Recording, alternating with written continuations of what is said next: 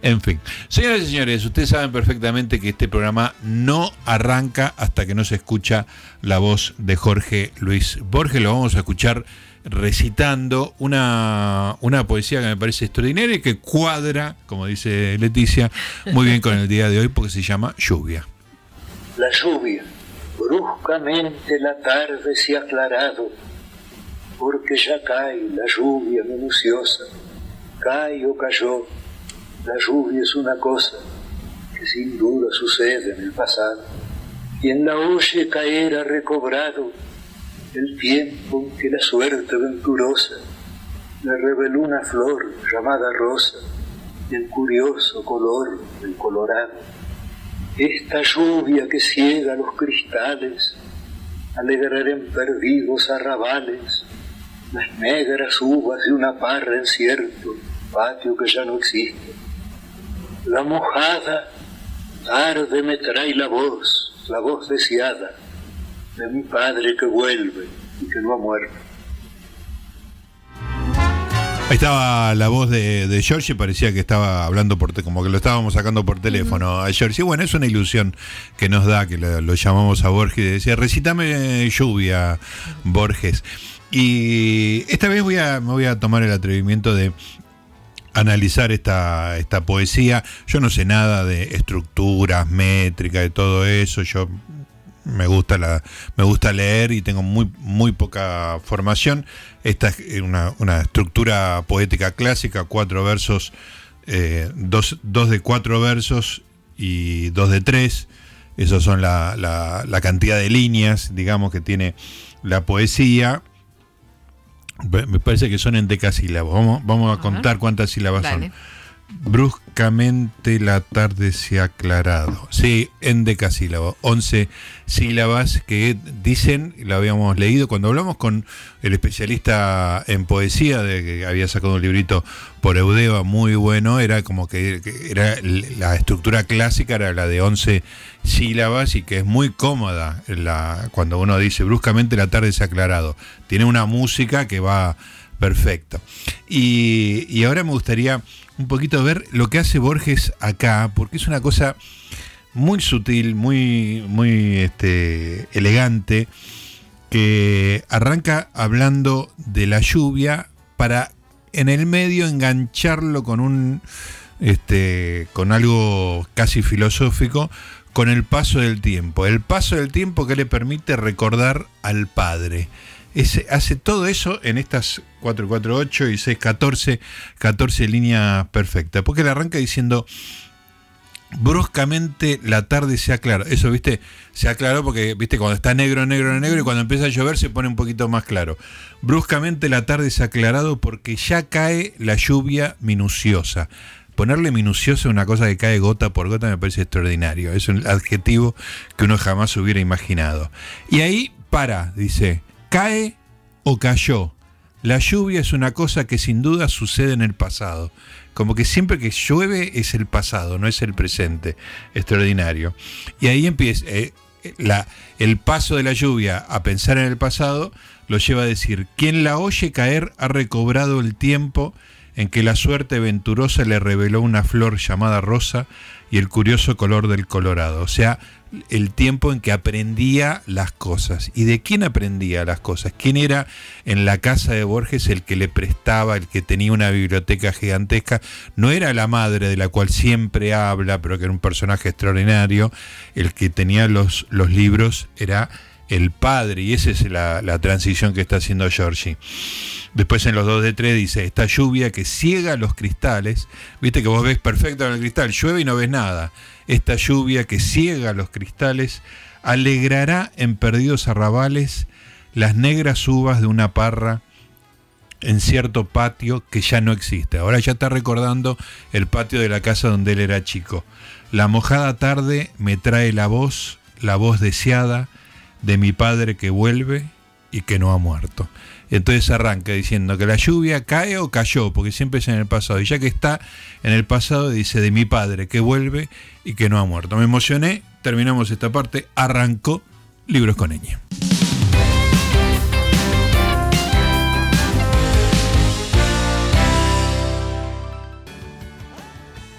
Libros con ñ. Libros con. Con la conducción de Gustavo Noriega. Dos horas en las que la noticia es la cultura. Aquí en CNN Radio. AM950. Siempre Siempre. del lado de la información.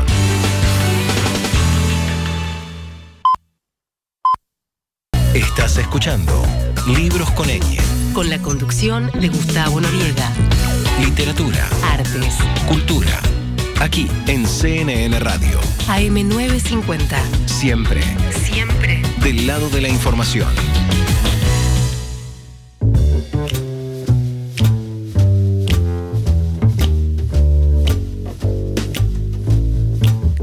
Muy bien, amiguitos, 17 horas 34 minutos estamos en Libros con Eña, estamos en CNN Radio Argentina.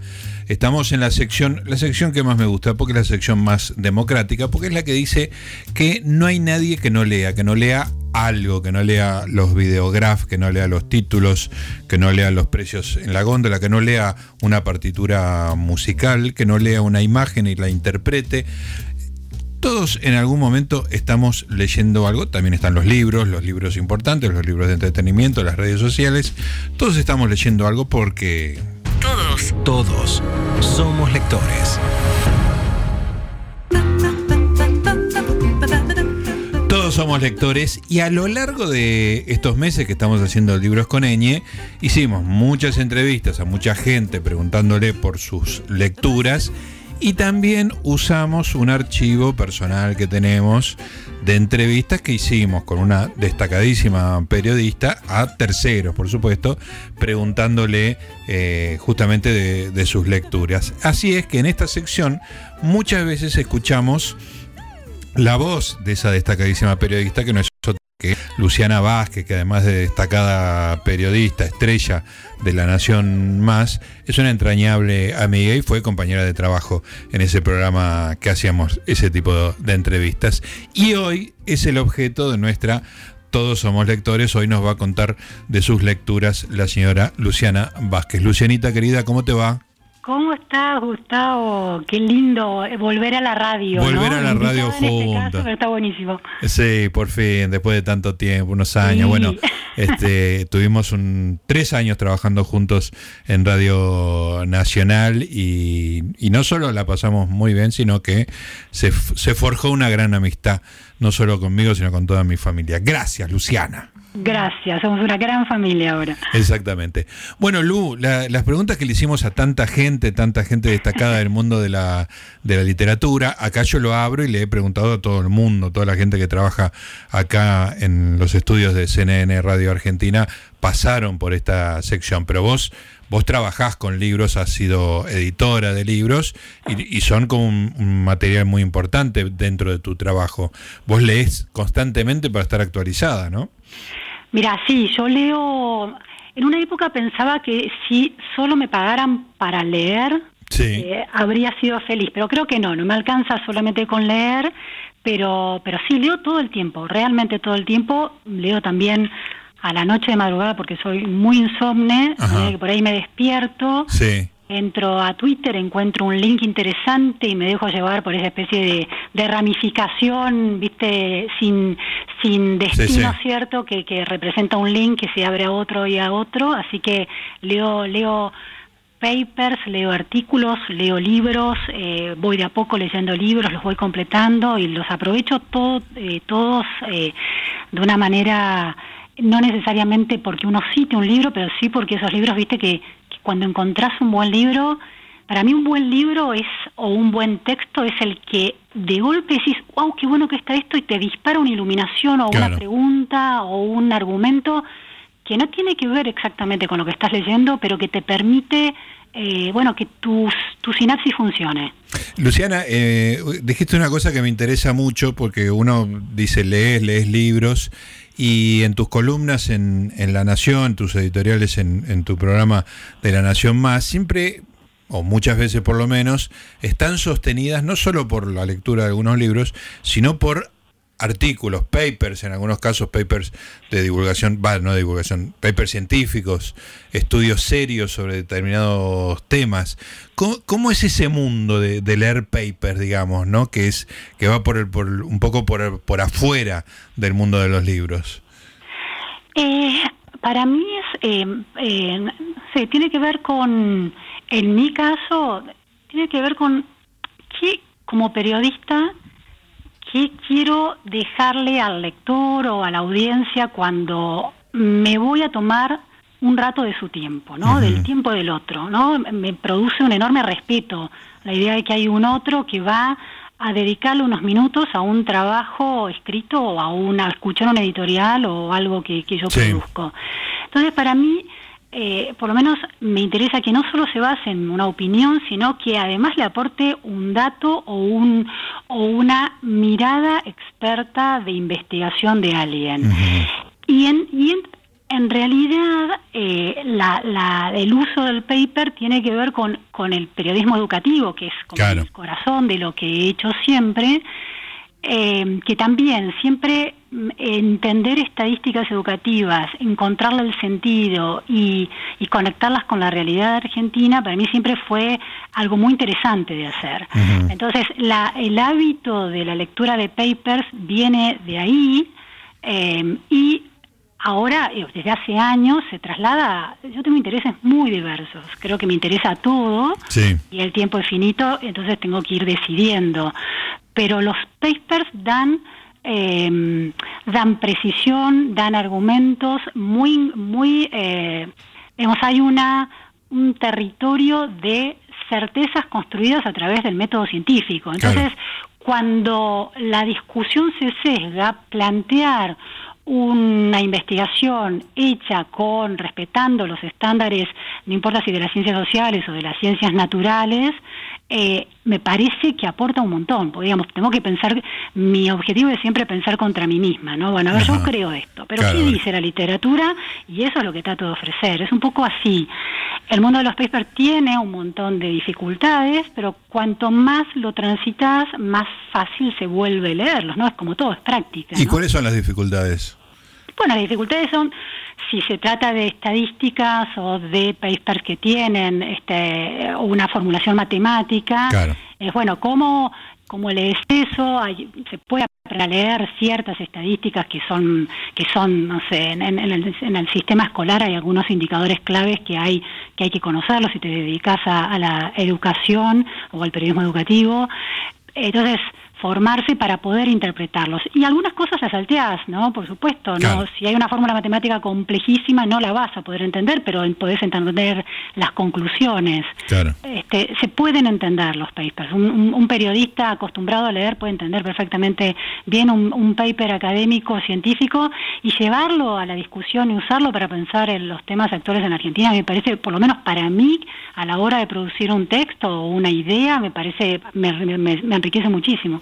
Lu, y el, camino de los libros yo lo tengo claro, dónde buscar, a qué estar atento, etcétera. ¿Cómo haces con los Pepe? ¿Es un googleo al azar a ver qué se escribió sobre tal tema? ¿O, o tenés, eh, hay, hay rutas también más o menos marcadas? Bueno, hay eh, sí, en, en los, en los- las áreas eh, eh, mm, más rutinarias para mí, que hoy ya no, ah, son todas las áreas, ¿no? Por, por el programa, por la repregunta Claro. que me abre a todos los temas, pero en general hay, hay suelo partir de lecturas de, no sé, buenos artículos de The Guardian o buenos artículos del New York Times o buenos artículos del eh, National Post, del Global Mail, o sea, buenos diarios que sigo en, en- que sigo, estoy suscripta o The Economist. Entonces ahí hay citados trabajos Ajá, o hay citadas claro. fuentes y entonces empiezo Ahí vas. eso- claro, lo, ahí lo que uno ignora habitualmente, lo que uno ignora habitualmente, que es la nota a pie de página que te lleva el link, vos haces link ahí. Voy ahí, Claro. eso me lleva a otra cosa, hay una referencia a otra. bueno, eso en los temas que no son los temas más propios míos. Los temas educativos conozco, tengo gran, largos listados de eh, sitios donde hay Claro. información estadística muy sólida y eso tengo como mucho más sistema en el periodismo de educación. Y en el otro es una construcción más personal que tiene que ver, es más arbitraria, pero pero es recorrerse la, la web es una ventanita que se va abriendo a otra y a otra y a otra bueno todos lo Sí, sí. sabemos a eso Y así se nos va la vida, ¿no? y así se nos va la vida Pasando de una pantalla a otra. las fuentes originales es decir Sí. los los grandes medios los buenos artículos los que los periodistas de ciencia universitaria son buenísimos Sí. y, y vos entras a esos tipos y tenés la fuente original y vas y empezás y vas armando tu, tu propio universo de autores ¿no? Claro. Eh, Lu, eh, te, te, te llevó al pasado. Hoy estábamos escuchando Lluvia de Borges, que lo llevaba al pasado y lo hacía recordar al padre y a la biblioteca, donde él empezó a aprender todas las cosas. ¿Cuál fue tu, tu, tu biblioteca primigenia? ¿Era en tu casa? ¿Era en la escuela? ¿Qué pasó? Mira, eh, yo era una gran lectora de chica. Yo hice mi primaria en Trenquelauquen, una ciudad de, de la provincia de Buenos Aires, y estaba la biblioteca, eh, yo creo que se llamaba la biblioteca Rivadavia, me, ol- me olvido un poco. Iba en el verano, todas las tardes, a sacar los libros de la colección Robin Hood, Claro. en una época, y después a sacar los libros de Agatha Christie. Ahí Qué lindo. todo Agatha Christie, ¿En pero era una lectura voraz. Qué Sí, bueno. Sí, sí, sí, ese, ese es una, eso es un recuerdo de, de niña, de, de, de escuela primaria, de la hora de la siesta, eh, de ir a la biblioteca y llevarme libros a casa y me prestaban libros de más porque iba mucho. Claro. Ese recuerdo lo tengo muy marcado. Qué lindo. No quiero, no quiero sonar eh, poco respetuoso, pero la siesta en Trenquelauquen suena a una parálisis absoluta, ¿no? Total. Aparte había que quedarse en casa porque había mucho sol y nos teníamos Claro. que quedar me- mis dos, mi hermano y mi hermana y yo en silencio mientras mis padres dormían la siesta Claro. y viste era como el sol rajaba la tierra, hacía calor y había que quedarse muy muy en silencio. Escúchame, y los cincuenta y pico de libros que escribió Agatha Christie o más, realmente estoy perdido, eh, ¿los sacabas todos de la biblioteca de, de, de ahí de Sí, Trenquelauquen? lo sacaba de la biblioteca. Por supuesto, me estoy refiriendo a las eh, novelas de detectives, ¿no? Claro, de sí, sí. Marple y de Hércules Poirot. Poirot, después, sí. después, lo que hice en el año 2011-2012, Sí, me bajé al Kindle sí, todos los libros, pero todos, todos. Sí. Leí todo lo que había escrito Agatha Christie, qué genial. un poco para recuperar esa sensación de la infancia de ese pueblito donde Miss Marple vivía. A mí las, esas novelas de Miss Marple investigando esos pueblitos pequeños de Londres, viste, con esa vida comunitaria, de, de- digo, de, de- de Gran Bretaña, de Inglaterra, es de los alrededores de Londres, esa vida comunitaria, donde todos se conocen y se Sí. encuentran a tomar el té, me daba una, una placidez enorme. Claro. Y para revivir eso, viste, desconectar un poco del- de, la vida cotidiana, y leí todo. Qué genial. Con, con la voracidad del Kindle que hace que lees todo y después no te acordás nada. Sí, que hemos hablado mucho de ese tema. mucho, la lectura sí, sí. digital es mucho menos pregnante, para Absolutamente. decirlo con, con elegancia. Me Sí. hiciste acordar con esto de Agatha Christie, una frase que siempre recuerdo de Claudio Uriarte, de quien fui amigo durante un tiempo, que comentaba otra frase que decía que este, el policial negro sacó al policial de los salones de té ingleses con toda esa cosa muy pulcra y cuidadosa y lo llevó a la calle y al, al crimen y a la suciedad y la sangre. Y Claudio decía, ¿y porque eso podría ser una buena cosa, no? Absolutamente. Con lo hermoso que era lo otro. Claro, que era un salón, vos lo describías hace un rato y me acordaba de Claudio, ¿no? Digamos, qué mejor que un, que un salón de té tratando de resolver un crimen, ¿no? Sí, sí, sí, sí. El climita que, que logra construir Agatha Christie. Además, empecé a rastrear y me lo había propuesto como un trabajo en una época porque hay muchas referencias a la Argentina Ah, mira. en, en- en la obra de Agatha Christie. Ajá. Muy interesante, había referencias como la Argentina de tirar manteca al techo, siempre aparecía un Ah. argentino medio rico, había Claro. mucha alusión que me llamó la atención porque, a ver, era leí todo, te digo que leí todo, hasta cosas muy muy malas, había cosas Sí. también muy poco interesantes, y lo leí todo, en algún momento empecé a llevar un registro de eso, bueno, quedó olvidado en algún en alguna computadora ya. Y tus lecturas actuales, Luciana, más allá de, de toda esta cosa de, de sostén de tu, de tu trabajo, digamos, lectura más placentera, más de relajarse, más de eh, suspender todo lo que sea trabajo, ¿tenés? me cuesta un montón eso. que- Como te conozco. Relajarse no es mi segundo nombre. Eh, no. Este, eh, no, no. Yo, a ver, estoy leyendo muy poca ficción, que eso es algo que te transporta. Claro. cuando logro conectarme con la ficción, eh, me genera el mismo tipo de adicción que me genera una serie de Netflix buena. O sea, deseo que llegue la noche para meterme en ese mundo y que ese mundo no me suelte por, por horas. O sea, eso es más, a veces no solamente lo hago a la noche, si puedo tomarme parte del día para seguir atrapada por eso, este, me, me, me lo, pero no me está pasando últimamente. Estoy eh, estoy muy conectada con, con ideas que, que, que después funcionan en la realidad, pero no necesariamente, qué sé yo, estoy leyendo mucho de eh, filosofía de la biología evolutiva. Ah, Muy, extraordinario. Muy atrapada por eso. Bien, muy bien. Y este, es más, he hecho alguna entrevista en, en el programa de los sábados, en la repregunta El Especial. Entrevisté un- a un filósofo tan interesante, Frederick Bouchard, que es un canadiense, de- es el decano de la Facultad de, de Arte y Filosofía de la Universidad de Montreal, que es filósofo de la biología evolutiva específicamente. Ajá, me, leí mucho en una época y me reinteresa, obviamente, sabes que la soy. idea de qué es, qué- si los, si- qué es un individuo. Ajá. Los seres humanos somos individuos o no, qué son los superindividuos. Todo eso, esa idea, esas ideas de la biología evolutiva para pensar mm, la sociedad en términos políticos me interesan muchísimo.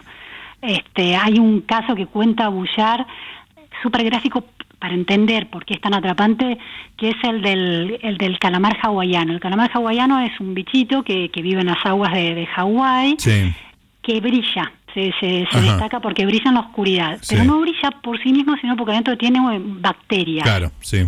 Bacterias que si están sueltas en el mar no brillan. Pero adentro Solo del calamar, son sí. muchas y apretaditas adentro del calamar, y el calamar Claro. solo tampoco brilla. Entonces la idea de que los superindividuos son, eh, es- son organismos de una especie que se en realidad están formados por otros, los humanos también, porque tenemos Ajá. las células de las bacterias, pero también las células del Homo sapiens. Claro. Esas ideas me parecen como que no vienen de la sociología o de la filosofía, sino que vienen de la biología para como reponer que somos biología, ¿no? Somos, somos biología. El otro día leí, y creo que lo tuiteé, un fragmento de un libro que decía que la mitad de las células que tiene un cuerpo humano son no humanas. O sea, bacterias. Claro, yo, yo tenía el dato de cuando hice esa entrevista del el 10% vienen del Homo sapiens y el 90% son células de bacterias. Uf. Bueno, en cualquier caso, es una locura. Es impresionante, digamos. es impresionante. Estamos hechos de otra cosa que no somos Claro, nosotros. entonces dice, la, la- la noción de individuo que se termina en, el, en los límites, en las fronteras de nuestro cuerpo, en realidad es una noción eh, muy poco precisa. Claro. Eh, eh, eh, Bouchard lo que plantea es que hay una interconexión, cuenta el caso de una eh, termita Sí. que come madera. Claro. Pero no la puede digerir, entonces la deposita en un hongo para que el hongo la digiera. La- la digiere y Cuando el hongo- después, el hongo lo digiere, la termita se come el hongo y con eso la madera. Qué extraordinario. Claro. Es impresionante esa Sí, colaboración Sí, entre individuos de distinta especie que hacen esto que él define super, que, que existan los superindividuos, que nosotros somos superindividuos. Extraordinario. Bueno, Esas cosas estoy leyendo mucho, me, me, me atrapa mucho. Durante muchos años, porque bueno, yo estudié letras, durante muchos años mi mapa de, mm, de intereses culturales tenía que ver con, con las humanidades Claro. y las ciencias blandas. sí. Después di un salto a la economía y en los últimos años un salto a la biología evolutiva, este tipo de cuestiones que permiten pensar las sociedades, pero con una desde una mirada que pasa por, bueno, quiénes somos como como especie biológica. Cuando- esas cosas me interesan mucho. Cuando termine esta entrevista, pasame por WhatsApp la, la referencia de Dale. así lo, lo empiezo a buscar. Para terminar, eh, Luciana, teníamos un chiste cuando hacíamos el programa y era que arrancaste leyendo un libro de mil páginas este, sobre un personaje muy importante de la ciudad de, de Nueva York, si no me equivoco, Sí. este, y que avanzaba muy penosamente, digamos, ¿no? Era muy interesante, lo tenías todo recontra subrayado, pero avanzaba con una lentitud. Y pasaban los años este y, y seguía más o menos en la misma en el mismo porcentaje de lectura. ¿Cómo está hoy? Decí qué libro es de Pawn Broker, si no me equivoco, y, y en qué estado está la- esa lectura. Sí, es un libro, se llama The Power Broker. Power de- es un libro de Robert Caro, que es un gran periodista, ganador del Pulitzer de investigación histórica de Estados Unidos. Y el libro es sobre Robert Moses, que fue alcalde de Nueva York y transforma eh, todas esas autopistas que vemos cruzar la ciudad de Nueva York, eh, Manhattan y el estado de Nueva York, vienen de de los años en que Robert Moses fue este, alcalde, un tipo de, de las entrañas del poder. Entonces este libro es una reconstrucción de la vida de Robert Moses, pero contando eh, la élite americana. Es súper interesante. Bueno, yo creo que en la próxima pandemia voy a lograr, avancé, avancé, voy por la página 683. Ah, bueno, eso es- Tiene 1170 Ah. y digo, 1166 de letra muy chiquita y hoja grande. Yo sea, ya lo considero, lo considero leído, yo lo pongo en Goodreads, lo pongo como ya leído a ese, a ese nivel. Muy Pero te quiero bien. decir que lo voy fichando, voy Claro. viendo temas, sacando frases, generando ideas. Es, es un libro que es casi una clase de inspiración intelectual. ¿eh? Funciona así de alguna manera. Extraordinario, me encanta seguir la evolución de ese libro y cada tanto en Twitter algún este, oyente de nuestro programa Resaltador pregunta, che, ¿cómo sigue el libro de, de? Sí, Así que totalmente, esto le va, le va a servir. Luego, bueno, un beso grande, gracias por esta charla y estamos en contacto, por supuesto. Un beso grande, muchísimas gracias, Gustavo, un placer. Luciana Vázquez, periodista y lectora. Libros con ñ. Con la conducción de Gustavo Noriega. CNN Radio. AM950. Siempre Siempre. del lado de la información.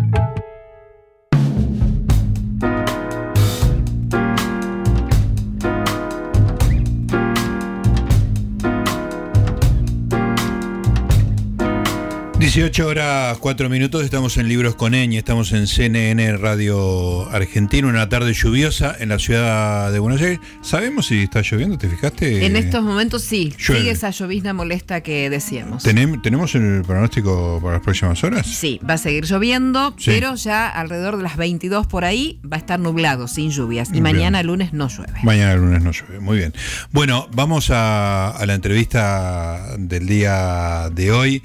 Vamos a hablar con una escritora argentina que ha irrumpido en la escena, no solo con su literatura, sino con, con una posición que ha sido un poquito a contramano, por lo menos de su mundo, del mundo que la circunda. Este, hay que ver si se entiende lo que estoy diciendo, pero la idea es la siguiente. Bueno, Paula Olaizarac eh, escribió tres novelas, Las teorías salvajes, Las constelaciones oscuras y Mona. En, en las tres hay como una inmersión en el mundo de la literatura, en algunos casos eh, filosofía y letras, la- el, famoso Poan, en otros este, algún de esos este, festivales de encuentros de literatura internacionales, este, siempre con una mirada un poco torcida de lo que uno espera de ese mundo. Después de, de- de esta irrupción literaria, Pola tuvo una columna en el diario Perfil lo- los sábados, que realmente lo, lo dije en su momento cuando se despidió,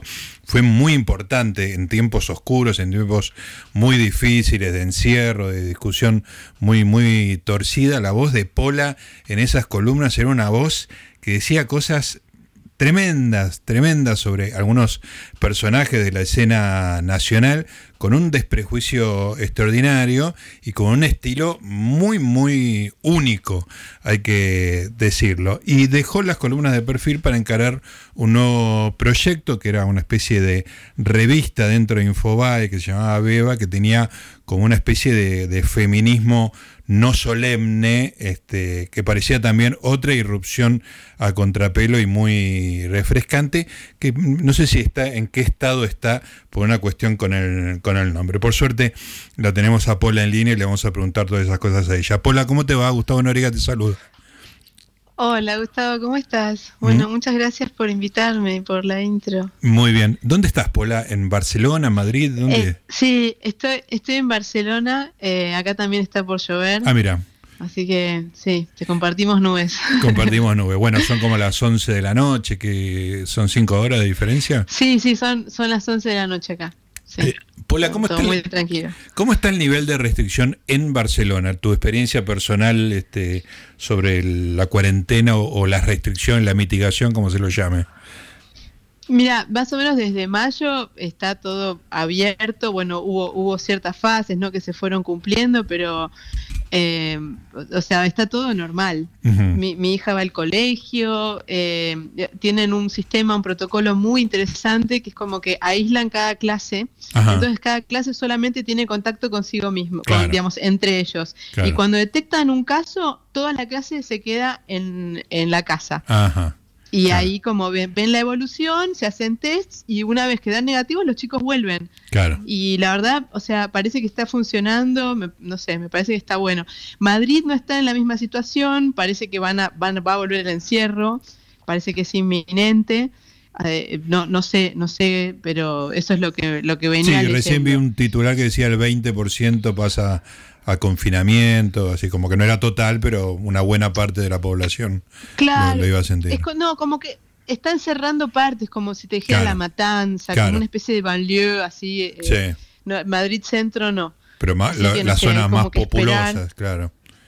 Sí, Eh, sí, eh, pero sí. No, decime, porque me interesó mucho la experiencia como, como madre, este, esta, esta cosa, digamos, vertical, no horizontal que hacían, que, que, digamos que los chicos ven siempre a los mismos y de esa manera no hay cruces horizontales que puedan diseminar el, el virus y ese es el, el temor. Y, y dentro de la dinámica de ese grupo, digamos, ¿cuáles son los, los protocolos de, de tu hija? ¿Qué distancia, barbijo? ¿Cómo es?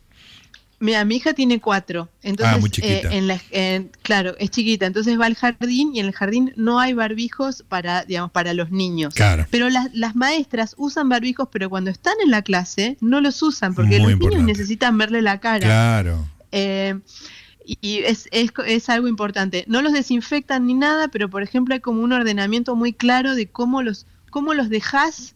O sea, eh, antes, por ejemplo, entraban todos por la misma puerta, ahora no. O sea, dividen, es un colegio bastante grande, es el liceo francés, entonces esta es la parte como de jardín, y entonces tienen, no sé, tres entradas distintas como para organizar el paso.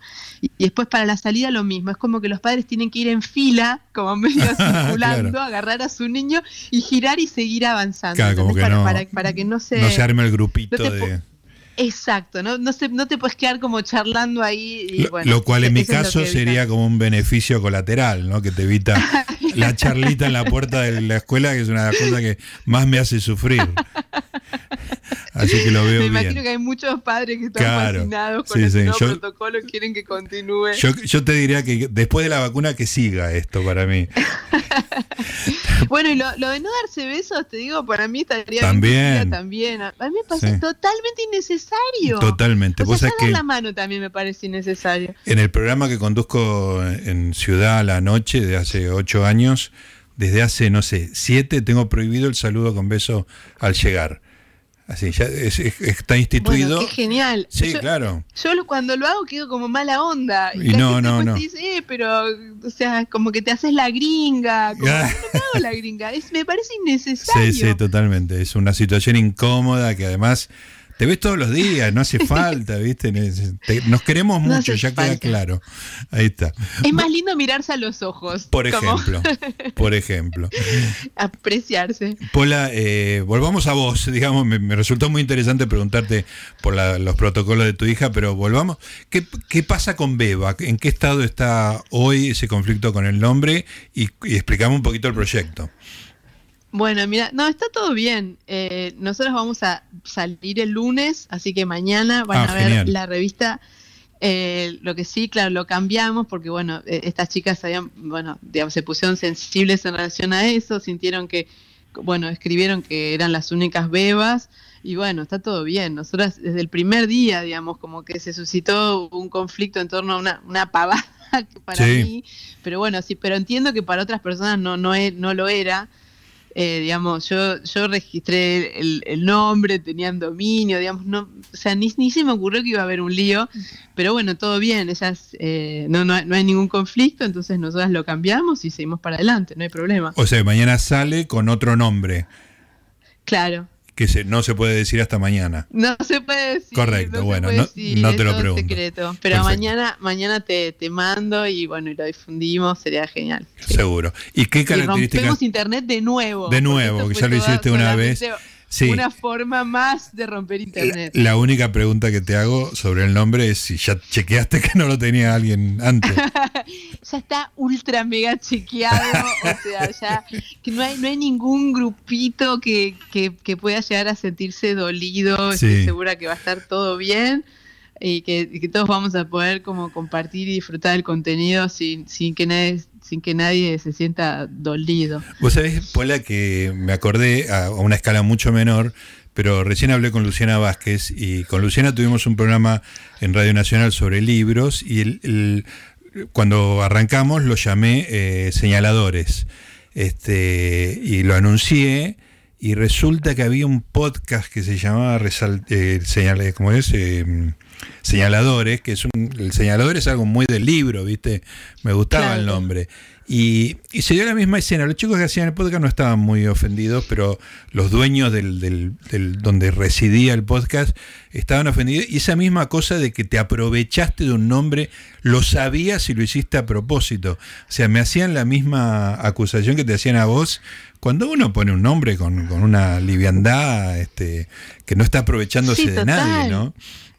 Yo no sé, para mí, o sea, la única beba, y sí, mi hija es la única beba. Yo le digo beba, Claro. y a todas mis amigas les digo beba, y era como algo re normal, re Claro. como, ah. De hecho, o sea, dije, no, es re, o sea, es re obvio, este nombre está bárbaro porque, tipo, son bebas somos todas. Entonces, o sea, igual, tipo, igual como que yo siento que hice mi due diligence, ¿entendés? Lo que Sí, pasa sí. es que, claro, tipo, no, no fue todo lo completo que debió haber sido, Claro. qué sé yo. Pero, o sea, yo me fijé si había una marca registrada y como no la había, dije, ah, bueno, bárbaro. Pero igual, claro, o sea, vos podés no tener una marca, pero sí tener una comunidad. Claro. Y en este caso, o sea, si hay una sí. comunidad que está asociada a eso y tipo se sienten dolidos, pero bueno, ya está. Ahora, hay el elemento se sienten dolidos, me parece que es muy importante, porque digamos, es parte de la cultura dominante y es parte de lo que vos rompes una y otra vez en cada una de tus intervenciones. Me parece que eh, la ex Beba, y como se llame ahora, también apuntaba a eso, ¿no? Bueno, hay, hay una cultura de la victimización que, que, que, a ver, no sé, yo tematizo en, en mi novela Mona, por Sí. ejemplo, o sea, no directamente como cultura, sino como, bueno, pensarlo como desde otra manera. Son, son estas como, no sé, como sintomatología cultural actual que, que bueno, que de pronto pueden erupcionar eh, de, de distintas formas. Eh, a- no- todos los fenómenos culturales me, me interesan bastante y me parece que siempre cuando viste pensás la cultura es como que estás medio obligado a pensar en contra de la cultura. Claro. no no no no como no no no por una actitud punk de suyo ¿entendés? sino simplemente para poder entenderla Ujú. si no, no, no lo vamos a poder entender y meramente vamos a estar mimetizándonos Claro. o imitando otros comportamientos. Y yo veía gente que hablaba de rubio o de cosas y era como, pero ¿por qué? O sea, ¿por, por qué es tan fácil mimetizarse en torno a una idea que ni siquiera como llega a formarse como una idea, pero es como esta especie de fascinación, ¿entendés? Como de, de hordas que de pronto tienen el momento de ser heroicas y decir, estamos defendiendo algo que importa Claro. y a la vez es re gracioso porque, o sea, las, las nociones mismas, o sea, si vos pensás como la cuestión de la propiedad, por ejemplo, no sé, en, la, en, en Kodame Pablo Cachatián juega totalmente distinto, Claro. ¿entendés? ¿Por qué? Porque es como, ay, es la bruja, Kodama viene a ser la bruja mala Sí. que tiene, el- que tiene el poder, Sí. entonces, eh, digamos, impide que, que- que los lectores, que, que los, que los escritores juguetones puedan hacer de las suyas y que, que en eso consiste la cultura, ¿no? Entonces, esa, esa narrativa es comprensible. Sí. Y después tenés otra narrativa que de pronto se instala, no, hay un medio hegemónico que Claro. quiere llevarse por delante el trabajo. Y no hay, o sea, a ver, tipo, soy yo y tres amigas. Sí, ¿entendés? sí, sí. Entonces, Me imagino. pero bueno, es gracioso cómo, cómo se forman esas cosas para, para ese momento tan importante don- donde, la persona que está ahí en, en su Twitter o donde sea, porque la verdad también el, el- el conflicto es mínimo, o sea, que ¿por Sí. qué porción de la población le importa o se enteró de Muy, este muy tema? menor. En el subte Es no como- hablaban de ti, sí. te diría. Pero es ese momento para poder sentirse heroico, enojado, Claro. reconciliado con la vida, decir, ay, estoy como luchando por algo. No pasarán. Y, y esto, y esto es importante, ¿entendés? Claro. Ahora, ¿y cómo Bueno, que al describirías? día siguiente será otra, el diputeta. Otro, claro. Escúchame, ¿y cómo describirías el contenido de la, de la ex Beba? Bueno, de la próxima beba, de la beba futura. Siempre las bebas son siempre futuras. Eh, a ver, nosotras nos interesa hacer como... eh, nos interesa hacer una revista para mujeres del siglo XX, con cuerpos del siglo XXII. Digamos, nos parece como que como que la, la noción de mujer también está en mutación y por ejemplo notamos que hay muchas de las preocupaciones de las mujeres tradicionales son las compartidas por mujeres trans, Ajá. O sea, como, viste, una idea como estar linda, de verse de cierta forma, esas cosas, o sea, son vilipendiadas totalmente por un, por un feminismo de izquierda o Sí. hegemónico, ¿entendés? Porque Sí. es como que sos hegemónica. como Estás que te respondiendo al deseo del hombre. ¿entendés? Estás respondiendo a lo que quiere otro, pero, pero ahí es donde se empiezan a armar como estas cosas como más curiosas, porque si justamente el deseo de la trans es verse como mujer, Claro.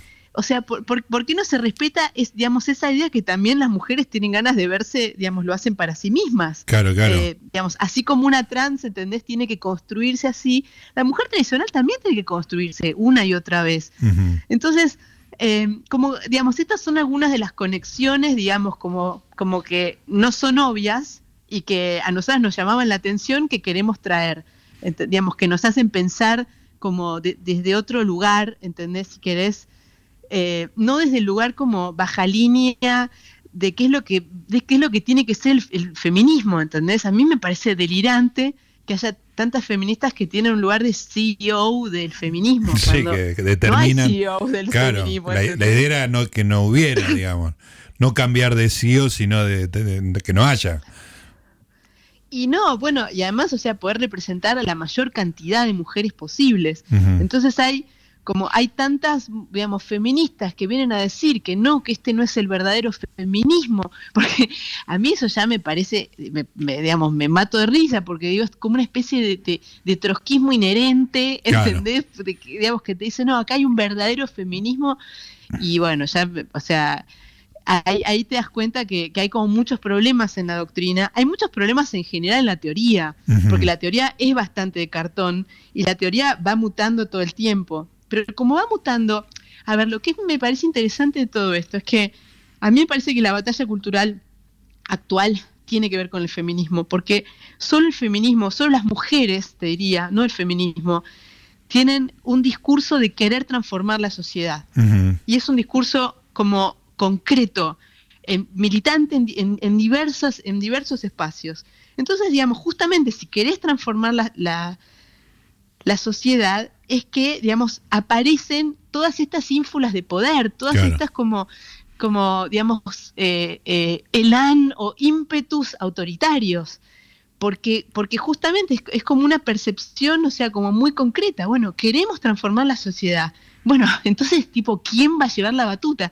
Y por eso es que, o sea, ponerse a discutir algo así, que debería ser algo divertido, por ejemplo, o digamos, que nos lleve, que nos quiera llevar a la reflexión, porque de hecho también eso se trata, ¿no? Pensar la sociedad y pensarnos a nosotras. Es increíble cómo se, se convierte en estas guerras. O sea, todos son como, po- pos- digamos, posiciones hiperguerreras. Si vos la, ves el discurso de Malena Pichot, Sí, por ejemplo, claro. que nos llamaba hienas. O sea, claro. un tipo delirio, ¿viste? Es de una violencia O sea, muy marcada, ¿no? No, pero, o sea, como, de- como decir, claro, estas que no son Claro. mi grupo, son llenas y no son verdaderas feministas y son el mal.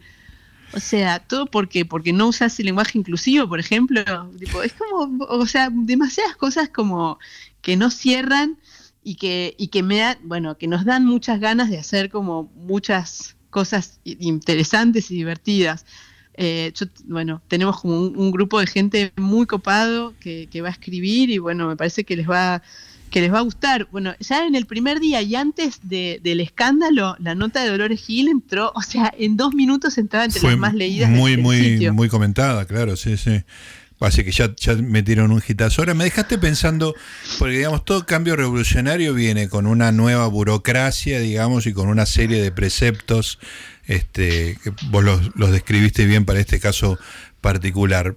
¿Vos querés ese cambio revolucionario sin esa burocracia, sin ese, sin esos códigos, eh, o, no se puede, o es simplemente el gesto lo que vos querés?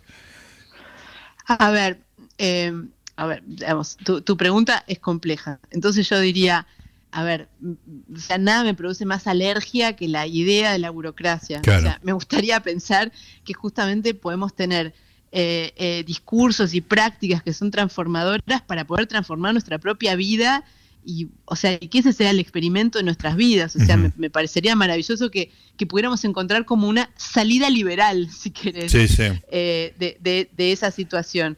De hecho, me parece que lo que lo dificulta es toda esta como tendencia y voluntad de querer marcarle a las mujeres qué es lo que tienen que hacer. O sea, es como que, tipo, te independizás de los tipos para que venga una que grita más fuerte a subirse Claro. arriba de un banquito a decirte qué es lo que tenés que hacer. Claro. O sea, pero es como, o sea, es como que cambié mi marido por alguien que ni siquiera, ¿entendés? O sea, no sé, Que ni me siquiera cocina, quiero, claro. o sea, cambié un tipo que viene a retarme, a decirme que, o sea, es, o sea, es algo que no tiene ningún sentido. Vamos a ver cómo, cómo sigue. Bueno, entonces mañana aparece la, la nueva, la ex beba, nueva beba. Vamos a ver cómo se llama y con qué aparece. Quiero dedicarle algunos minutos, por ahí los minutos finales, Pola, a lo que para, para mí fue como una intervención muy, muy luminosa, que fueron tus columnas en, en perfil. ¿Cuánto tiempo, cuántos meses fueron de columnas? Eh, bueno, creo que escribí dos años. Dos Y años. te, te súper agradezco lo, lo que decís. La verdad me, me re divertí. Y bueno, mañana, mañana vuelvo, eso sí te puedo contar. Eh, bueno, vuelvo a escribir. eh, pero bueno, ahora en esta nueva revista. Sí, estamos Así hablando de Infobae eh, ahora, ¿no? Esto de, dentro de sí. Infobae. Correcto. Claro, exacto. O sea que mañana hay una entonces- columna tuya. Exacto. Ah, muy sí. bien. Me, Así que, me despierta el apetito. Este, buenísimo. ¿era- ¿Eras consciente de esta cosa que yo digo, de, de gente que está muy abrumada? Me estoy describiendo a mí mismo, ¿no? Gente que está muy abrumada, perdida, eh, que, siente que, el- que la hegemonía cultural la está aplastando y que la relación política, etcétera, etcétera, la pandemia, lo que quieras, y que de repente alguien prende una luz y dice cosas que nadie espera y que son increíblemente ofensivas y que eso genera una, una alegría. ¿Vos eras consciente de eso o simplemente escribías y ya? Bueno, me, me parece divino lo que decís. Ah, Gracias. Eh, bueno, a ver, a- ver, es como, supongo que un poco sí, pero otro poco no, porque es como que no, te- no, no me la creo, ¿entendés? No es como que, no pienso que, como que... es muy pesado no creo que escribir con esa idea. lectores del Claro. otro lado, ¿entendés? Claro. No, pero, pero a la vez, o sea, es como que cada vez que escribo, o sea, si, si no me divierto y si no voy a hacer bardo, o sea, no sé, me pongo a jugar, no sé, a, a los Playmobil, Sí. o sea, como que, eh, no sé, lo, lo que hace que, que yo termine las columnas es que, bueno, que como que, que quiero, quiero un poco de acción. Y me, bueno, me divierto así, no sé, es como la forma en la que me relaciono con la gente, porque estoy como, o sea, y me relaciono con Argentina también, pues Claro. yo estoy acá en Barcelona, pero yo siento que vivo en Belgrano, ¿entendés? O Sí. sea, siento que estoy en 11 de septiembre y, y toda la gente que veo son argentinos y, y que estoy esperando que abran y quiero, quiero volver, quiero estar un ratito, después me voy a volver a ir, pero, pero bueno, extraño a mi familia y todo, y, es, no sé, era, es mi, mi manera de estar en contacto. Pola, son las once y media casi en, en Barcelona, acá seis y 26, así que estamos llegando al final de esta charla. Vamos a estar muy atentos, siempre relacionados en las redes sociales, comentando tu nuevo emprendimiento y, y ahora que sé que hay nueva columna, este, con la ilusión a ver si seguís con esa, con esa lucecita. Gracias, Pola. Muchas gracias, muchas gracias, nos vemos pronto. Ahí está. Pola Olaizarac. Entonces mañana en Infobae sale la nueva revista feminista no ortodoxa, no, no, no como decirlo, no con el dedito levantado diciendo cómo van a hacer las cosas y con una columna de la novelista Pola Olaizarac. Libros con ñ. Libros con ñ. Con la conducción de Gustavo Noriega. Dos horas en las que la noticia es la cultura. Aquí en CNN Radio. AM950. Siempre Siempre. Del lado de la información.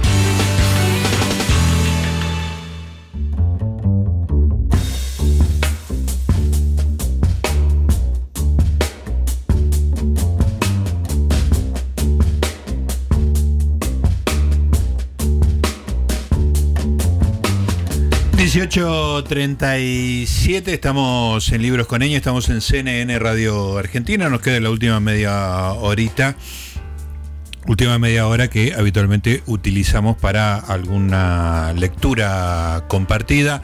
Un día lluvioso en la ciudad de Buenos Aires, ¿con qué temperatura, Leticia? Ahora 14 grados, 86% la humedad y sigue cubierto con llovizna. Muy bien, pero mañana me dijiste que no. Te prometo que no. Gracias, muy, muy amable.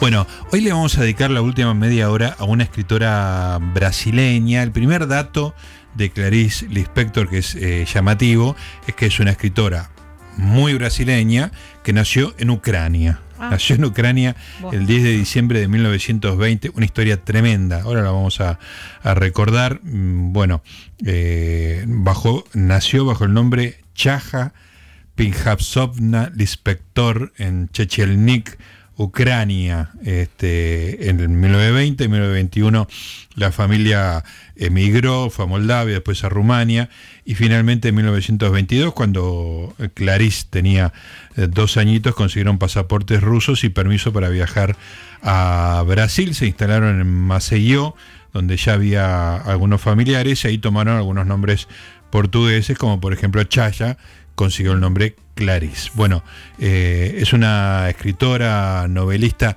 muy, muy particular. Nosotros lo que tenemos acá es un libro que se llama Revelación de un Mundo, que son las columnas que escribió durante creo que seis años en el Jornal do Brasil. Era bellísima Clarice Lispector, una persona, una mujer muy, muy hermosa. Bueno, tenía todas esas facciones rusas, eso explica un poquito alguna fisonomía que por ahí no, no asociaba con nuestra, nuestros territorios.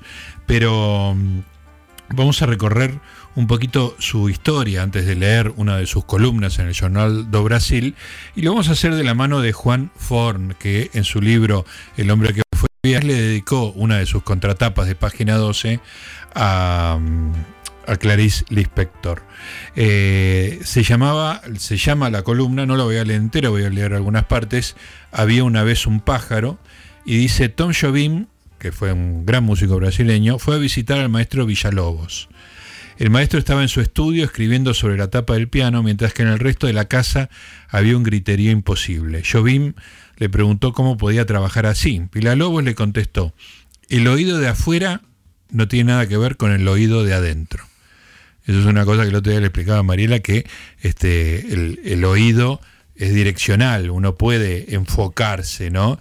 Es un problema cuando, este, cuando hablan varios al mismo tiempo en la tele. Si vos estás en el estudio, creo que me hablaba de Intratable justamente. Vos estás en Intratable y si yo quiero escuchar lo que dice Vilouta, presto atención en Vilouta. Ahora, lo que sale eso, el caño sonoro que sale de eso, ahí ya no podés ubicar a una u otra, ¿no? Entonces, el oído de afuera, eh, vos podés este, direccionar. El oído de adentro es otra cosa. Y Juan Forn decía de Clarice eh, Lispector, Clarice tenía el oído de adentro tan permanentemente prendido que parecía estar siempre en otra. Es tristemente célebre que un día de 1967 se durmió con un cigarrillo prendido y se prendió fuego y se salvó de milagro. Igual de famoso es su terrible mito de origen. Mi madre estaba enferma, dice Clarice, y por una superstición muy difundida se creía que tener un hijo curaba a una mujer de su enfermedad. Esto cuando vivían en Ucrania. La enfermedad era sífilis y se le habían contagiado los soldados rusos que la violaron en Ucrania durante los desmanes posteriores a la guerra civil bolchevique. Lispector fue concebida deliberadamente para eso, para curar a su madre. Ya estaban huyendo a América, pararon en una aldea llamada Chechelnik para que yo naciera y siguieron viaje. El plan era llegar a Brasil. Llegaron a Recife y muy pronto se hizo evidente que la madre no se había curado. Moriría cuando Clarice tenía nueve años. Y dice Clarice Lispector, siento hasta el día de hoy esa culpa. Me hicieron para una misión determinada y fallé. Sé que mis padres me perdonaron por haber nacido en vano, pero yo, yo no me perdono. Esa es la, así arranca la, escritura de Juan Forn sobre Clarice Lispector, que la define de una manera genial. Eh, Clarice Lispector era judía originalmente. Dice, si me conceden, dice Juan Forn, una breve incursión por la autopista de las generalizaciones, nadie entiende mejor el precio de la vida en todos sus sentidos que un judío, y nadie entiende mejor la paga de la vida que un brasileño. Si esas dos naturalezas convergen en alguien y no se neutralizan, se potencian de una mujer de una manera inconcebible. Uno de sus traductores, Gregory Rabasa, uno de los traductores del Inspector, dijo una vez, si Kafka fuera mujer y brasileña, si Marlene Dietrich escribiera, yo, dice Juan Forn, lo diría así, no hay nada más glorioso que una mujer loca de amor por la vida, y nada más pavoroso que una loca de amor por la muerte. Lispector era las dos. En un ratito vamos a estar entonces leyendo una de las columnas de Jornal do Brasil que están en este libro que se llama Revelación de un Mundo.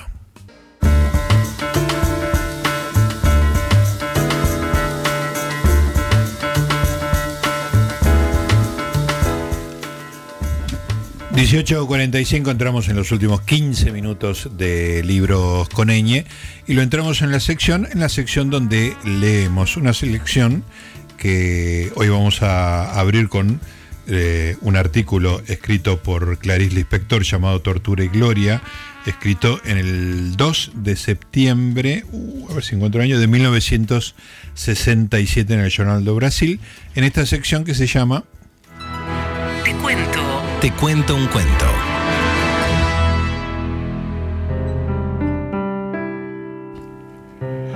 Tortura y Gloria. Ella era gorda, baja, pecosa y de cabellos excesivamente crespos. Su busto se volvió enorme, mientras todas nosotras seguíamos chatas. Como si fuera poco, se llenaba los bolsillos de la blusa por encima del busto con caramelos. Pero tenía todo lo que un niño devorador de historias querría tener. Un padre librero. De poco le valía, y a nosotras menos todavía. Incluso para los cumpleaños, en lugar de algún librito, ella nos entregaba una tarjeta postal de la librería de su padre. Y para colmo con el paisaje de Recife, donde vivíamos, con sus puentes. Atrás escribía con caligrafía ornamentada palabras como fecha de nacimiento y saudade. Pero qué talento tenía para la crueldad. Ella era pura venganza, chupando sus caramelos y haciendo ruido. ¿Cuánto nos debía de odiar esa niña, a nosotras, que éramos imperdonablemente bonitas, esbeltas, altas, con cabellos sedosos? Conmigo ejerció con calma, ferocidad, su sadismo. En mi ansia por leer, yo ni notaba las humillaciones a las que ella me sometía.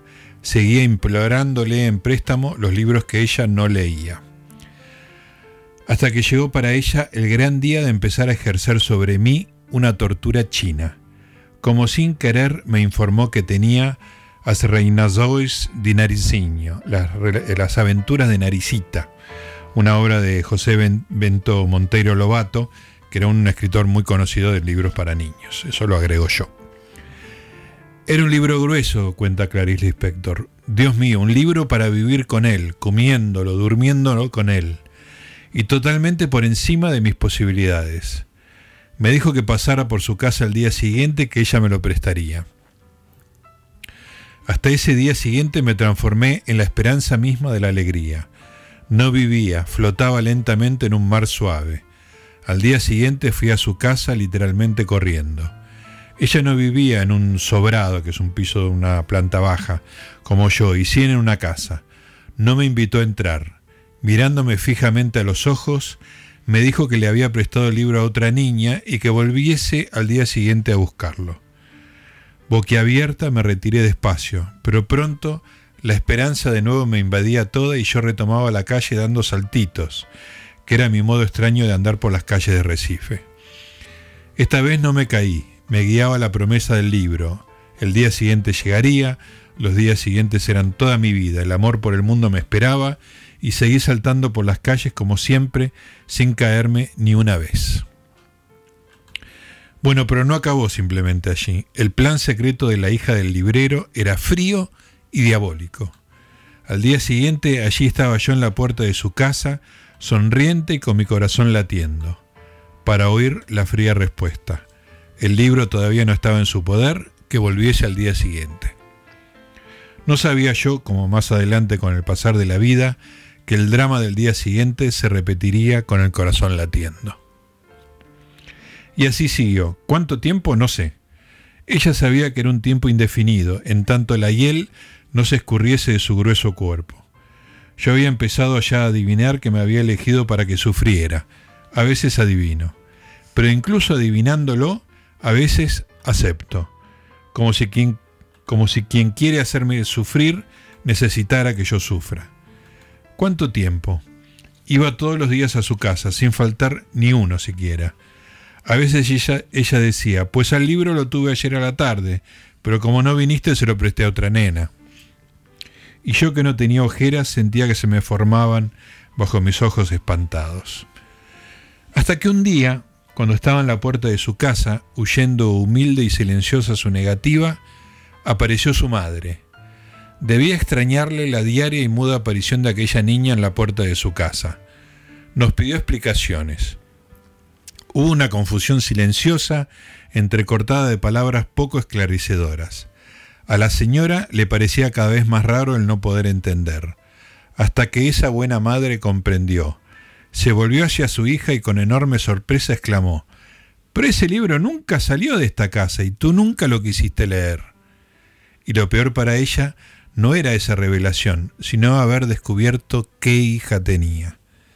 Con real horror nos observaba la potencia de la perversidad de su hija desconocida y la niña de pie en la puerta, exhausta, enfrentada al viento de las calles de Recife.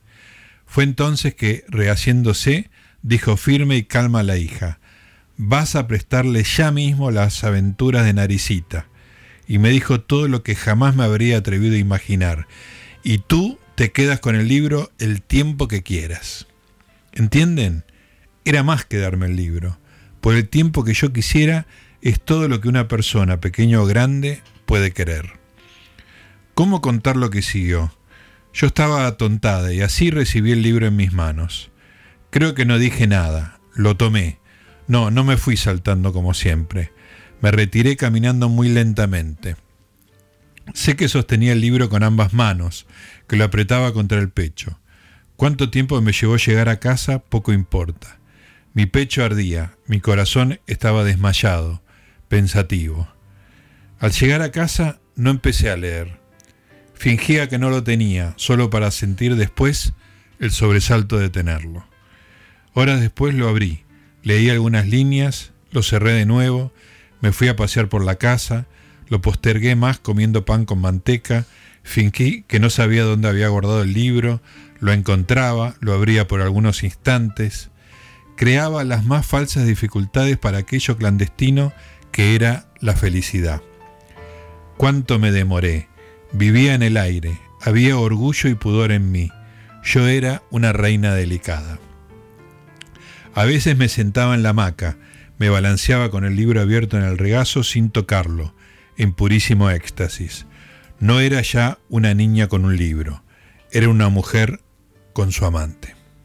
Estás escuchando Libros con ella. Con la conducción de Gustavo Noriega. Literatura. Artes. Cultura. Aquí en CNN Radio. AM950. Siempre. Siempre. Del lado de la información.